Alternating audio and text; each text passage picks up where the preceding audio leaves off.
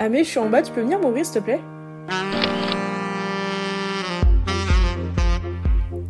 Bonsoir et bienvenue dans La Porte qui l'endroit où tout le monde est le bienvenu.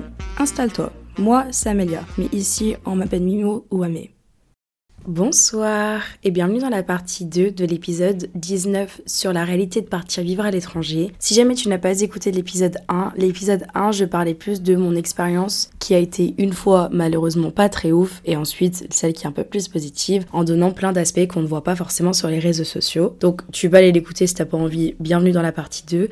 Dans la partie 2 ça sera pas en franglais, ça sera seulement moi qui réponds aux questions que j'ai eues sur Insta dans laquelle j'ai mis une petite bulle à la une pour savoir vos questions sur le fait de partir vivre à l'étranger. Il y a deux questions qui sont énormément revenues sur les centaines de réponses que j'ai eues. C'était sur le fait de la peur de manquer sa famille et surtout le fait de rencontrer du monde et le fait de sociabiliser. Donc je vais commencer par ces deux petites questions en rajoutant un peu... Euh, en croisant un peu toutes les autres questions que j'ai eues. Mais c'est deux thèmes que je vais pas mal aborder. Et ensuite, je vais répondre à des questions de, de logement, de financement, d'anxiété, etc. Du coup, une des premières questions, c'était ça, c'était est-ce que c'est plus compliqué de vivre sans ses parents? Pour ma part, je suis pas partie direct après le bac, je suis partie deux ans après, donc j'avais déjà vécu deux ans dans appart toute seule. Et je dirais que je suis pas quelqu'un de très très très fusionnel avec mes parents, donc j'ai pas eu ce problème-là.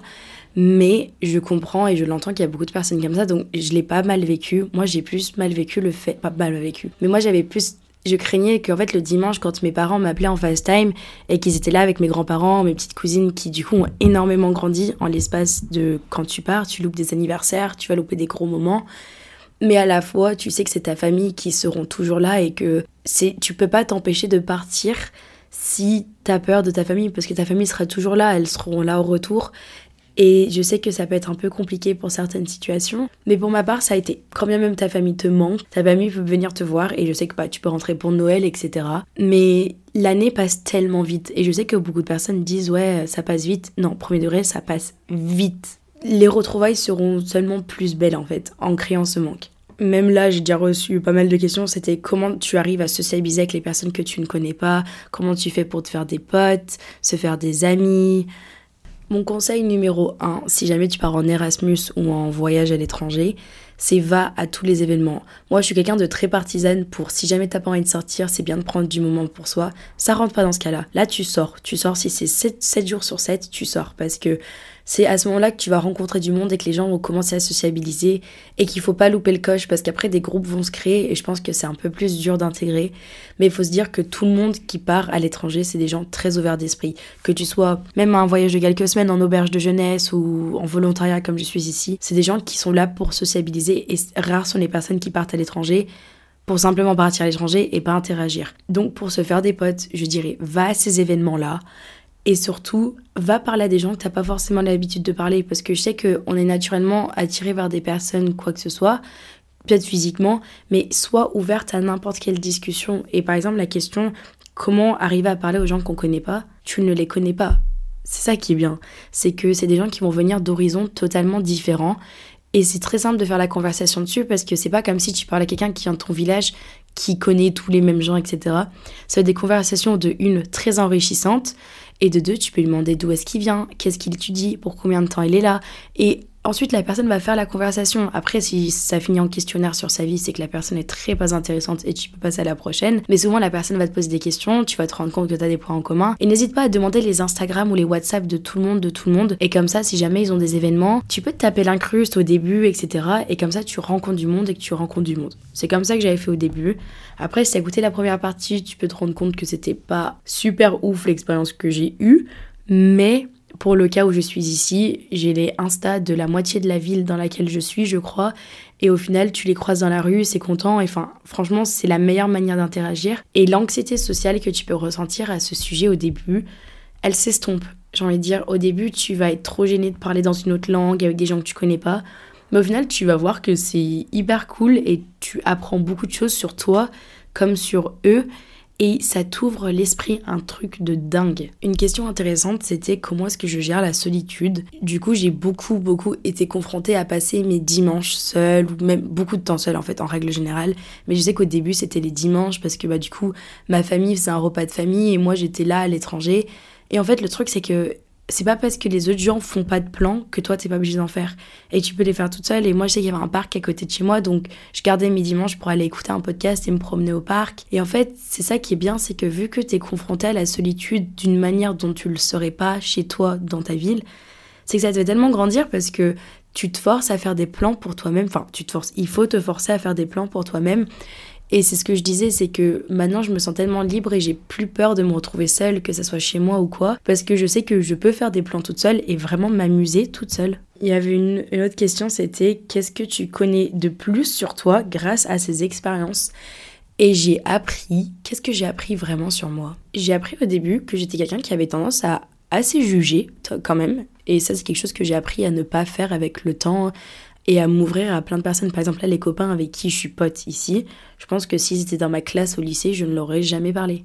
Alors que maintenant, mais c'est des gens, ils me font pisser de rire du matin, midi au soir. Et ça, ça m'a appris à m'ouvrir dessus. Ça m'a appris aussi qu'en fait, j'étais quelqu'un de pas si extraverti que je pensais, que j'avais quand même besoin de me retrouver beaucoup seule. Mais ça m'a, ça m'a juste appris à me connaître d'une manière dont j'aurais pas appris à me connaître en simplement partir étudier dans une autre ville. Il faut quel niveau de la langue du pays pour se faire comprendre et se sentir bien?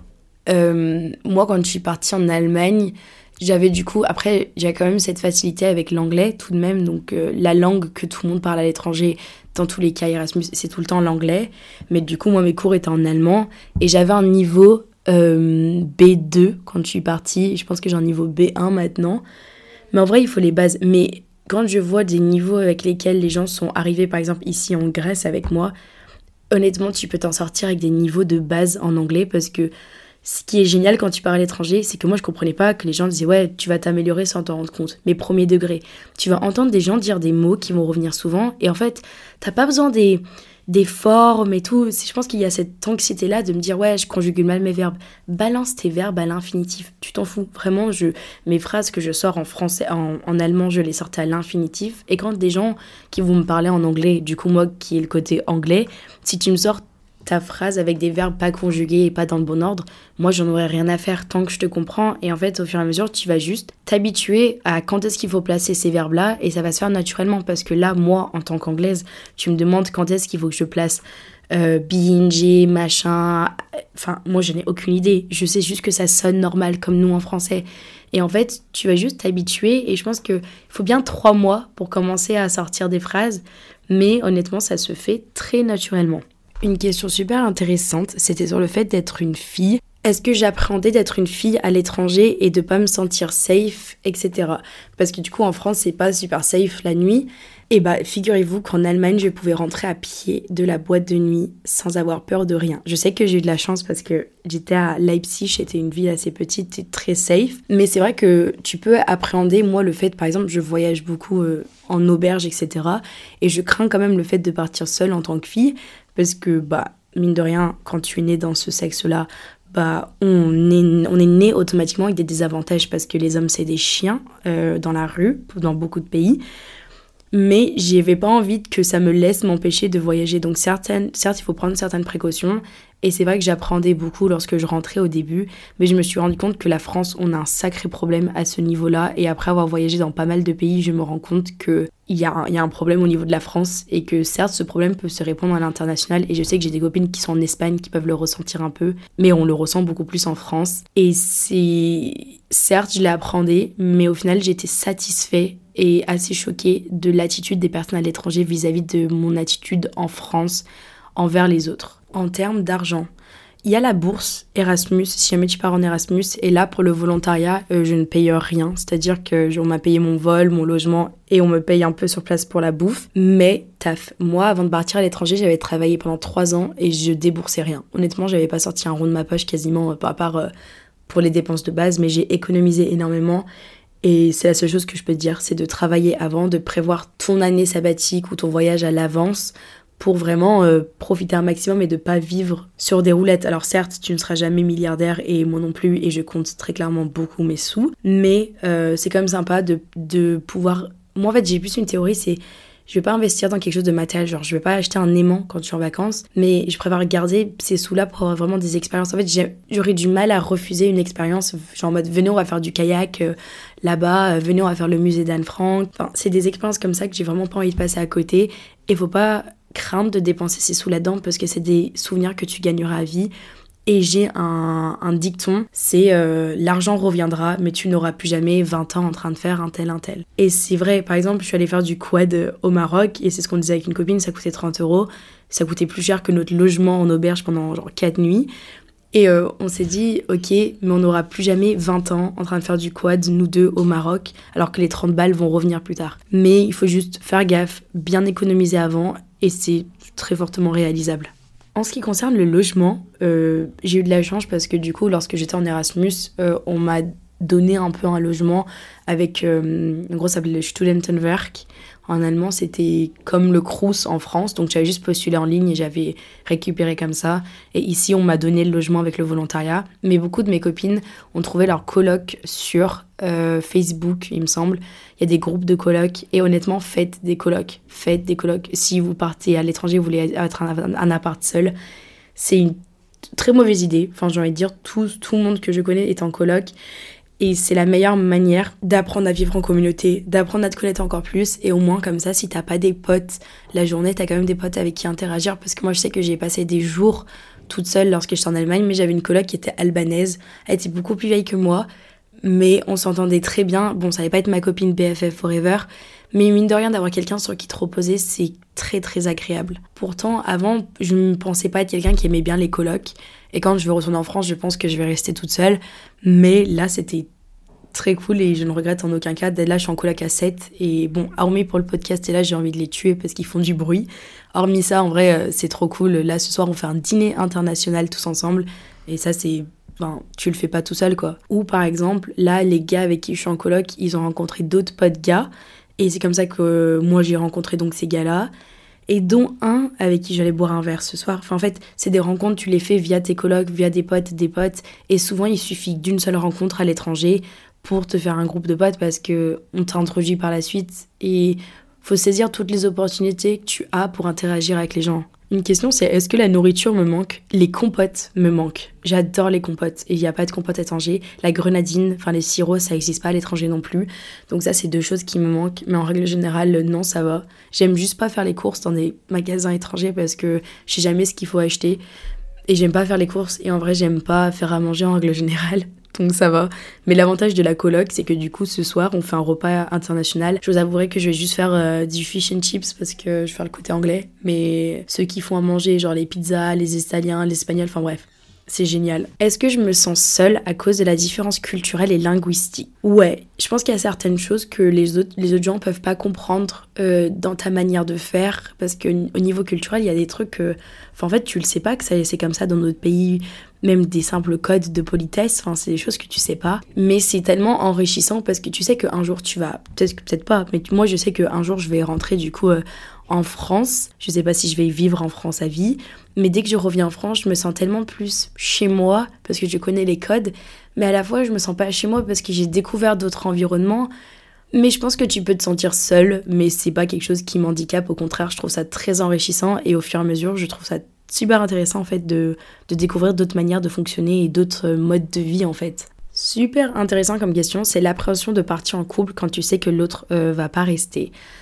Alors, ce n'est pas été mon cas parce que je suis une grande célibataire, mais j'ai des copines qui sont parties en Erasmus en couple et je sais que les deux ont très bien tenu le couple et je suis pas quelqu'un qui pourrait donner des conseils là-dessus, mais le conseil d'un point de vue de célibataire, c'est si tu es célibataire pour le faire, c'est encore mieux pas pour le fait de pécho, mais c'est parce que tu vas te retenir dans rien.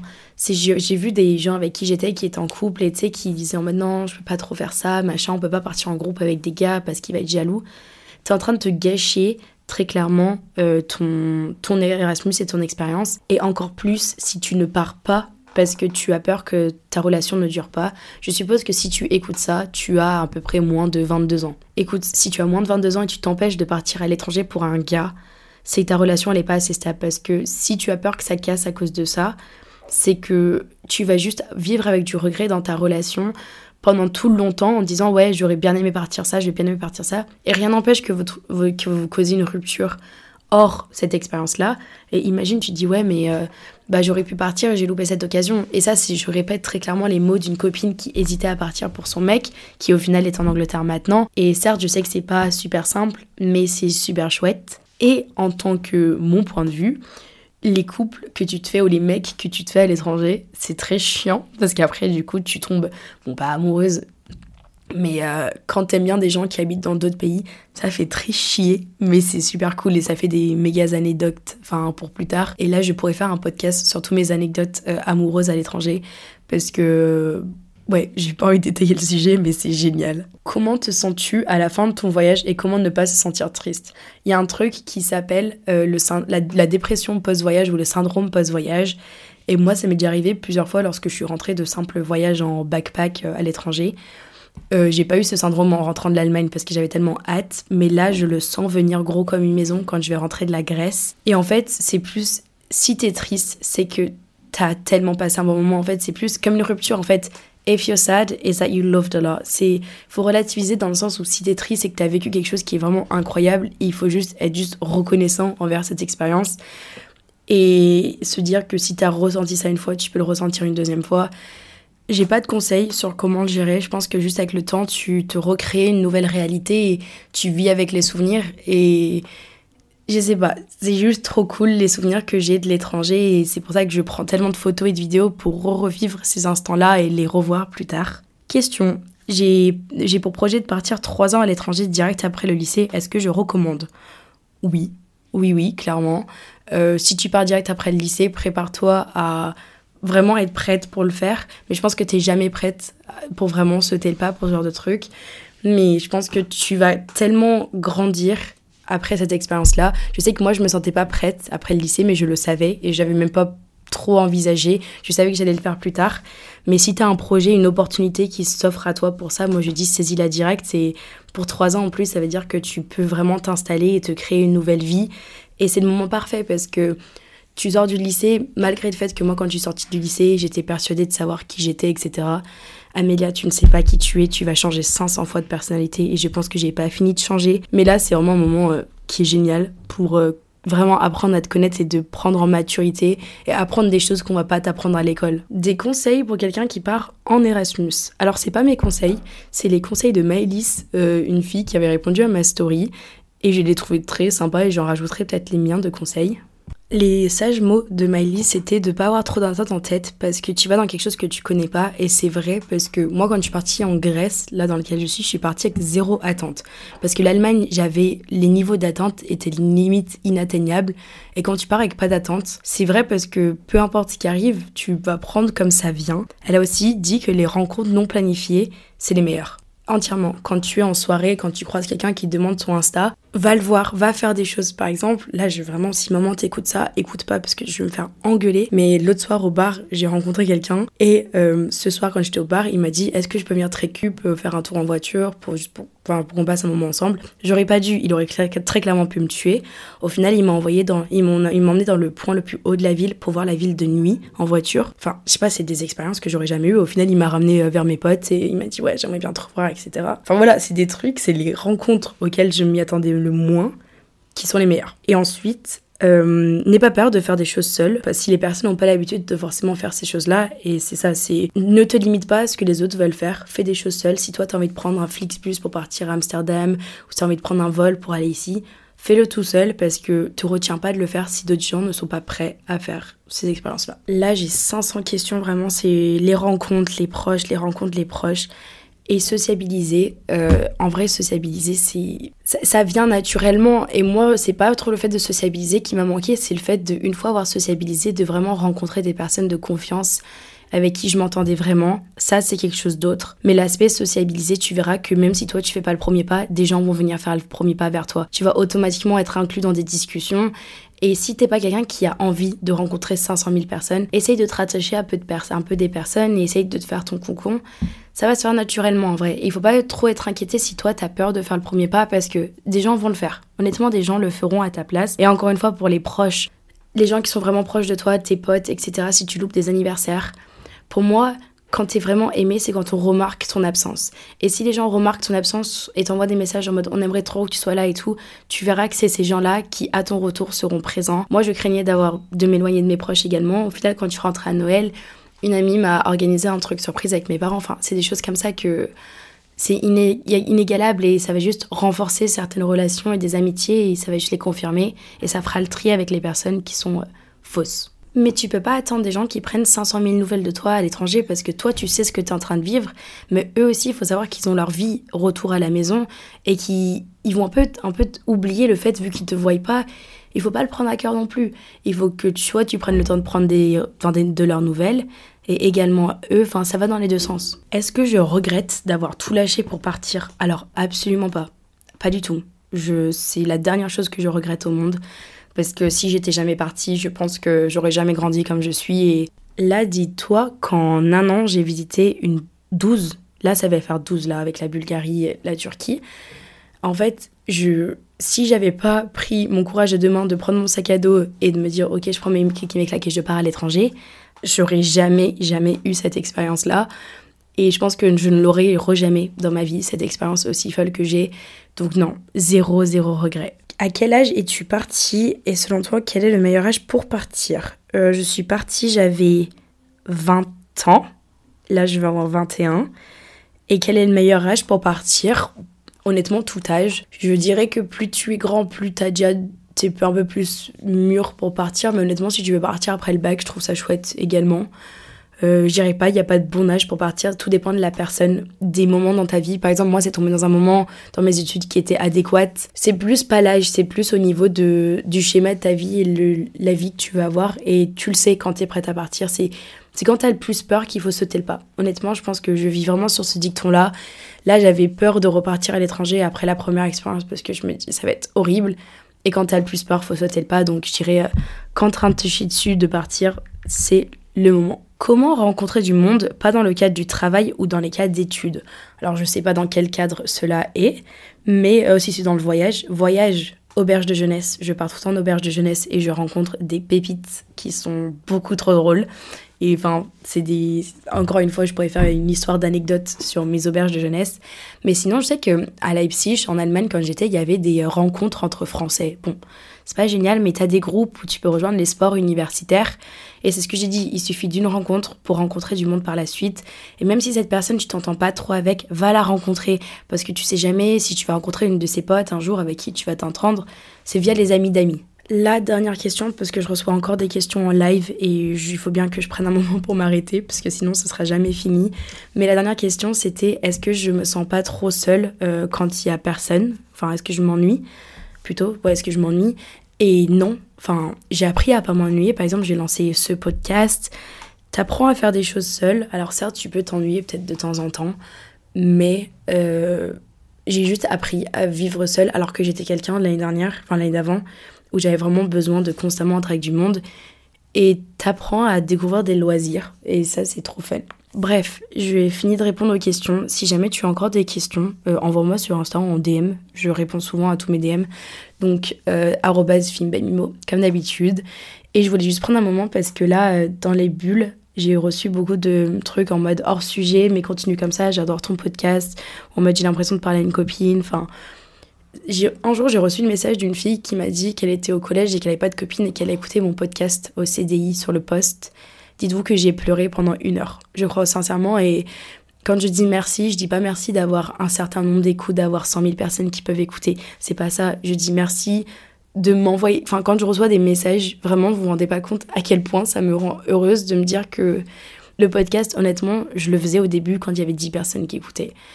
Là, je ne parle même pas des stats, mais c'est juste, je sais pas, j'arrive pas à exprimer à quel point je suis reconnaissante. Et quand je vois tout, je sais pas, des petites filles qui me disent en mode ouais, euh, enfin, tu arrives à changer ma perspective sur des choses, enfin, même pas des petites filles, des fois, c'est des gens qui ont mon âge et de me dire j'ai l'impression de parler à une pote, bah, sache qu'on est potes. Et que, bref, je pars un peu euh, dans tous les sens, mais juste je suis méga reconnaissante Et voilà. Donc c'est tout pour cet épisode. N'hésite pas à m'envoyer un message euh, sur Insta si jamais tu as encore des questions à ce sujet-là. Et je répondrai avec plaisir euh, sur des aspects. Voilà. En espérant que j'aurai pu éclairer certains sujets. Si tu pars à l'étranger ou si tu es à l'étranger, profite. Ça va te changer ta vie et tu vas être... Enfin, même si l'expérience n'est pas à la hauteur de tes attentes, tu vas kiffer et tu vas en ressortir en ayant appris tellement de choses. Je te fais plein de bisous et on se dit à la semaine pro.